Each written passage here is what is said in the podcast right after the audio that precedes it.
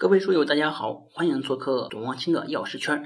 热源检查，热源是能引起体温升高的杂质，来自细菌的内毒素。检查方法呢是加兔法。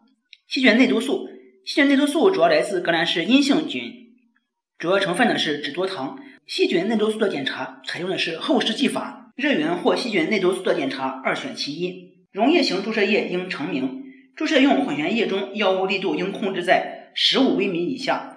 含十五到二十个微米的不超过百分之十，若有可见沉淀，震摇时应容易分散均匀。静脉用乳状液型注射液中，乳滴的力度百分之九十应在一微米以下，不得有大于五微米的乳滴。下面我们看滴眼剂，混悬型滴眼剂检查力度和沉降体积比，水溶性滴眼剂、洗眼剂和眼内注射液应检查渗透压摩尔浓度。栓剂呢，应该检查溶变实现。下面是。软膏剂和眼膏剂，软膏剂应该检查力度、装量和微生物限度。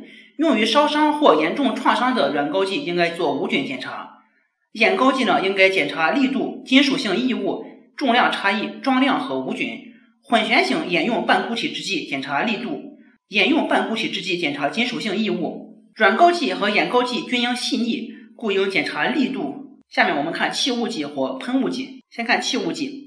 气雾剂应检查每瓶总沁数、每沁主要含量、雾滴分布、喷射速度、喷出总量、无菌、微生物限度。气雾剂在使用中，由于喷射剂的量不断减少，容器内压力也随之降低。由于压力的降低，使药物的有效部位沉积率和最初使用时不一致，所以呢，气雾剂应该对泄漏率、压力进行检查，以保证用药安全。每瓶总沁数，为保证每瓶。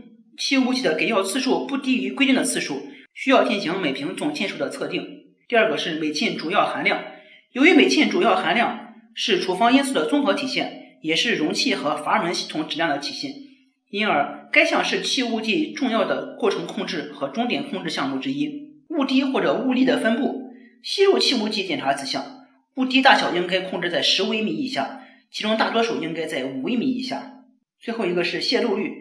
泄漏率是体现阀门系统密闭性的重要指标。泄漏率与每沁主要含量、含量均匀度、喷出药物或者喷出液滴的粒径密切相关。粉雾剂除另有规定外，应该检查含量均匀度、装量差异、排空率、每瓶总吸数、每吸主要含量、雾滴或者雾粒的分布、微生物限度等。最后一个是喷雾剂，喷雾剂除另有规定外，应该检查每瓶总喷数、每喷含量、每喷主要含量。雾滴或物粒的分布、装量差异、装量、无菌和微生物限度。第七个看颗粒剂，颗粒剂除另有规定外，应该检查力度、干燥湿重、溶化性、装量差异和装量。这里面要注意的是，颗粒剂要检查干燥湿重，而没有微生物限度的检查。颗粒剂里面药物粒径越小，则药物更容易发挥药效，因此呢，应该进行力度检查。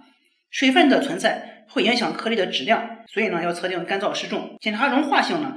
不仅反映该制剂的有效性，也反映出生产工艺的技术水平。最后一个是滴耳剂、滴鼻剂、洗剂、擦剂和凝胶剂。滴耳剂、滴鼻剂、洗剂、擦剂、凝胶剂均应做装量、微生物限度检查。装量按照最低装量检查法检查，要求供食品的平均装量不得少于标示装量。下面是透皮贴剂，透皮贴剂呢应该检查一个就是释放度。第十个是口服混悬剂、口服乳剂和膜剂。除另有规定之外，口服混悬剂、口服乳剂。应该检查装量、装量差异、干燥湿重、沉降体积比和微生物限度。膜剂呢，应该检查重量差异和微生物限度。好，这就是本集的所有内容。下节我们讲药品中的杂质及其检查。好，谢谢大家，也欢迎大家下载知星球，找董茂清的药师圈，每天十分钟，帮助您在潜移默化中提高药学专业知识。谢谢大家。